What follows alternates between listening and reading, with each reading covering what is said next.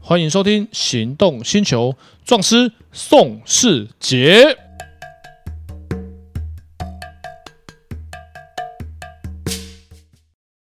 驾驭风的自由，感受云的自在。今天你想怎么移动？All New Fit 以实用机能为内涵，简约设计为语汇，将舒适融入生活。搭载 Honda Sensing，守护你的移动日常。太旧换新，六十九点九万起。All New Fit 邀你一同前进美好。Honda。欢迎收听《行动星球》，壮师宋世杰。哎，我是导叔导观座，来，导叔，我们现在来聊一个很有趣的法律问题，这个也很常见，嗯，路上大家都看得到，比如说，大学生贷款买车的法律问题。哎，会不会有人带不过？因为贷不过这小问题，贷不过就没有法律问题了，几乎。哦，带不过是对，带不过是没法对，律就问题，算现金买也有法律问题。没有啊，带不过有可能还是有法律问题啊呀、嗯，有贷不过恶意隐瞒信用状况，对，来回我要讲的就是这个，有这个我们客户就有遇到，嗯，哎就台南的知名重机车商啊，就碰到这个问题问我，啊，他就说他给了我五千块定金，嗯，然后我们问他信用状况，他带一台三十几万的车，他说信用状况正常，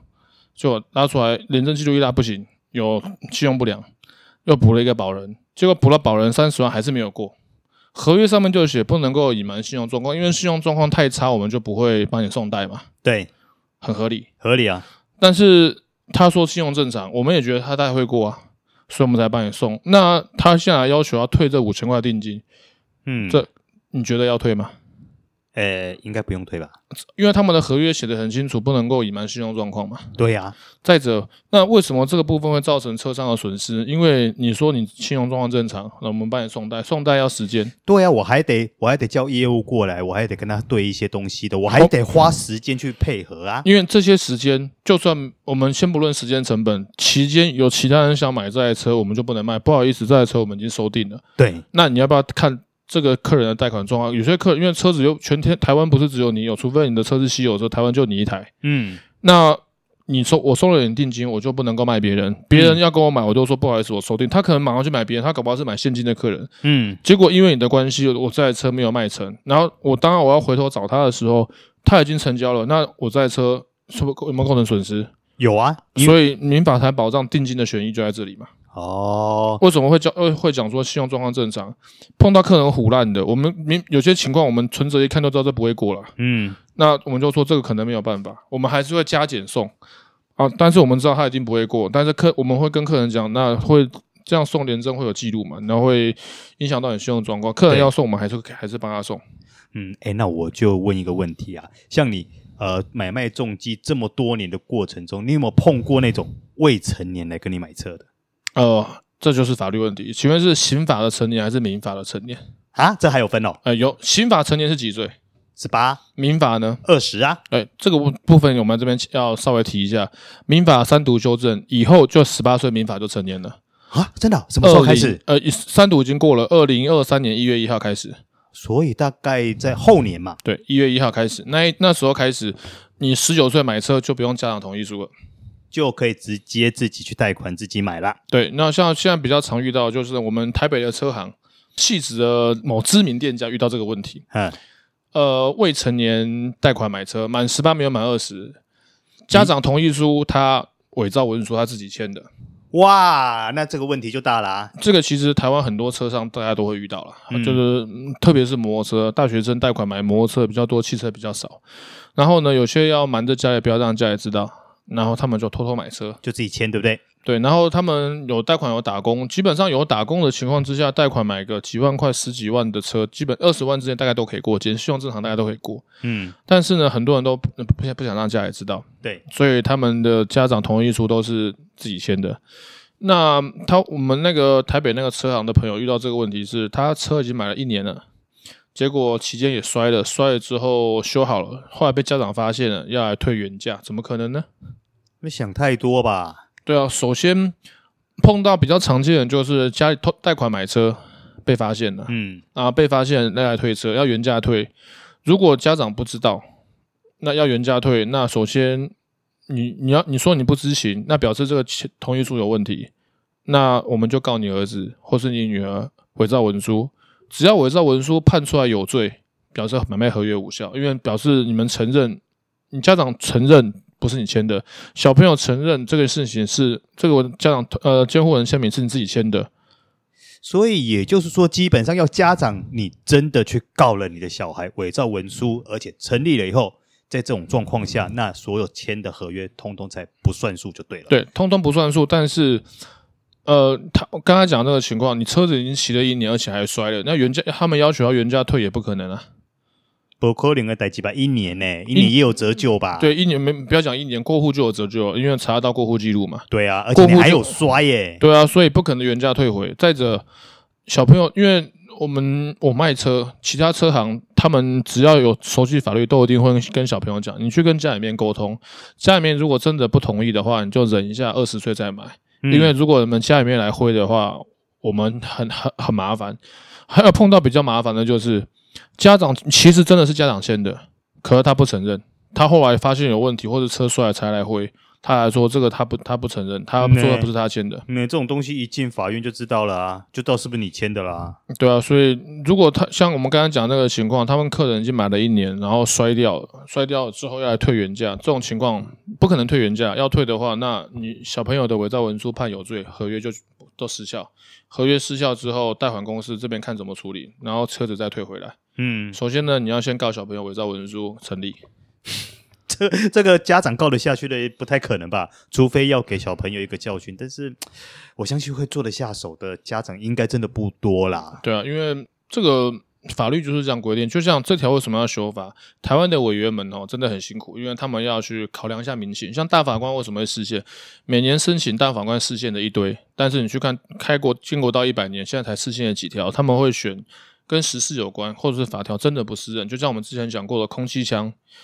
换个弹簧就就判五年以上，违反比例原则，所以这个部分他们就觉得需要修正，因为他们申请事件的很多，嗯，然后修法也是很辛苦，因为你看每年立法院挑灯夜战，有多少案子要审？那这一条为什么要修改？我觉得早就要修改。为什么民法跟刑法成年不是同一年？不是不是同样年纪，这完全不合理啊！对，好奇怪，当初为什么会这样？嗯，你看我长得像委员吗？哎，不像啊，。对，那请去问辛苦的委员们这样。哎那好，那回过头来，那你在你个人这样重机买卖的生涯中有没有碰过真的有这种家长来挥的那个实况？尤其如果我相信碰到妈妈，应该会很毒， 对不对？我没有呢，真的没有，我一次都我我卖很多都大学生，我都会跟他们讲，这个你们要去跟家里面沟通，嗯，因为真的来回很麻烦，贷款公司也很麻烦，我们也很麻烦。是啊，上了法院，我们都会无罪啦。我会会不会你看到大学生来的话，你都会觉得嗯有一点嗯头有点痛这样？不会啊，我最喜欢大学生来买车，为什么？为什么？很因为大学生他们刚出社会嘛，刚接触，嗯，对不对？他们只要跟我买车，我每个客人都 handle 很好。你看网络上我跟我从来绝对不会有负评，因为如果我碰到车子有失手，大不了我原价给你买回来。对不对？你我绝对不会让你对我的交易不满意，对不对？你们有在看节目的，你车子有失手嘛？那个机顶客壳我是不是赔给你了？然后那个那个刺激四百那个发电机线圈坏掉，我几千块我是不是也赔给你们了？对，有问题我一定处理好，大不了像那个刺激三百的车主，你记不记得我跟你说，第三次如果处理不好，我车原价给你买回来，换一台给你。有问题我顶多就车买回来而已。嗯，嗯，所以一定处理让你们满意。哇，你做信用的呀，嗯，没有，因为我们金字招牌，嗯，对不对？像那个淡水那个车主，啊我像我知道你有在看，你的车有问题，我是我从淡水帮你拖回新竹拖三呃拖了两次，第二次你说会熄火，我从新竹骑骑去淡水都没有熄火哦，啊，真的真的，我所以我为什么说第三次说有问题我就把车买回来？为什么？嗯，我很忙嘛，对不对？我要卖车，然后还要解决他大家那他他们会很多法律问题问我，我还要来录节目，嗯哼，我淡水跑一趟来回我要一个下午的时间呢、嗯，对吧？卖一台车才赚多少钱？有问题，我就把车买回，我就把车原价买回来，我再换一台给你，我再叫技师们去好好处理这个车问题，我再把它卖掉就好了。不然我光拖回来拖两次，那、第三次我说这次再修不好没关系，那我直接把车原价买回来，因为那台是我们同行的车了。哦，然后呢，所以我都会跟他们讲，因为其实满十八岁了，刑事也成年的啦，你们去。发生事故，家长也不会被告，只是民事球场这个部分，比较麻烦，会被比较头痛会被付而已连，带，然后再者，你们贷款有几个好处？第一个会培培养信用，第二个就是让你们有理财观念，钱就不会乱花。我要养车，嗯，我以前如果没有买车，那我赚多少花多少，所以我为什么很喜欢带学生买车？因为他们买完之后就觉得跟我买车不错，他们会介绍朋友跟其他同学们来。就像有一个有一个也是大学生，他已经介绍两个朋友来买车，哇哦，就因为他有问题，我都帮我 Facebook 有 po，我知道是你了，你有在看，我知道了。那那个半夜三点有没有打电话给我老板？我那个钥匙锁在车厢，那不是跟我买的车，是另一台白牌。他说，然后我去现场看，因为我刚好会顺路，我就过去现场看。我说，嗯，没办法，这个要工具在车库我回去拿。他住竹北，我就开车回去回竹北，就来回大概要跑大概二四十分钟嗯，去帮他开车厢。结果好笑了，车厢打开，我说，哎、你就不要，我们去拆车头壳。对，你就不要拆开，钥匙不在里面，应该不会啦。打开来，噔噔，钥匙不在车厢，啊，结果在哪里？不知道啊。哎、欸，那我为了预防这一些很奇怪的问题，尤其有时候常常你会钥匙，譬如说你像锁在车厢是一个问题嘛，那钥匙可能你锁完了以后丢在哪里你也不知道，嗯，所以我会学着像儿呃那种钥匙儿童的方式嘛，把钥匙挂在身上，就这样比较保险。对，就像那个项链一样挂在身上，这样你就不会说随时放到哪里丢到哪里这样子对啊，我就真的有把钥匙弄不见过，啊。真的，那两把，两把，那不是那台车两把全部都不见那了不同台车。哦，不同台车， 我吓死！我想说，哇，这样的话你就麻烦整个锁都要换了啊。对啊，这就这真的比较麻烦，所以未成年人买车这个部分，首先定金的部分，我们之前有聊过，嗯，除非是卖方不要卖车，那就退定金，你付我嗯五千、我要五千要还你，要再给你五千、嗯就是我要退一万，就退一倍，这民法有规定。对，那如果是你当你那边的问题说不要买，像我我卖车我都会解，我不会注记有没有老实交代信用状况这件事，反正只要我。贷款车我都收三千五定金啊，定呃如果贷款过界了，这个三千五百块就是设定费，我就你就不用给贷款公司，我会帮你转。嗯，然后贷不过我都退，我不管你信用状况好不好，我也不会问你有没有老实告知，反正你只要贷不过我就退你。嗯哼哼，对，因为我这样做就是比较不会有争议啦。对，因为毕竟它是写在合约里面的，没有为了三千五百块上法院，你们不会跟我上法院，我也不想为了三千五百块浪费我时间啊。那很烦吧不？是我的时间成本比较高，啊，是没错，对对，所以碰到这种问题，我有的车大部分车上都会合约上面都有注记，如果恶意不能恶意隐瞒信用状况，对，那我就不写这一条，因为不要那么复杂，反正只要我都会注记，只要贷款不过我就退你。嗯哼，省了大家麻烦。对啊，三千五百块上法院，等一下我去地检署会被书记官笑，哇，你为了三千五百块被人家告， 对啊，那律师事务所他们在写，你看一份律师，一般民民众在委任律师，单纯写状子，律师事务所的收费就要收一万块起对跳。啊，一个律师函随，我还听过有一万多、两万的都有，有啊律五师千到函啊两，万都有。对啊然后重点是，你看，呃，为了一件事情开庭，我要浪费一个下午的时间，对啊，那我的时间成本比较高，我们随便卖一台车赚也超过三千五百块吧。啊是啊啊，，就算是寄寄卖的车辆，一台车也是有一万块的佣金，那也超过三千五百块。对，你干脆把时间放在这边还比较好一点吧。对啊，就是所以关于未成年买车这件事情，其实有很多的法律问题。因为即便他买现金，他如果家长同意书，监狱所那边要签名嘛，家长同意书他是他监护人签签名，他是自己签的，嗯，到时候这个如果真的是他自己签的，就伪造文书，那这个买这个合约真的就会失效。嗯哼，所以那个所有的车商跟贷款公司都会跟小朋友讲，这个你们要拿回去，因为没有那么没有现现实面来讲，没办法去做到我们去确认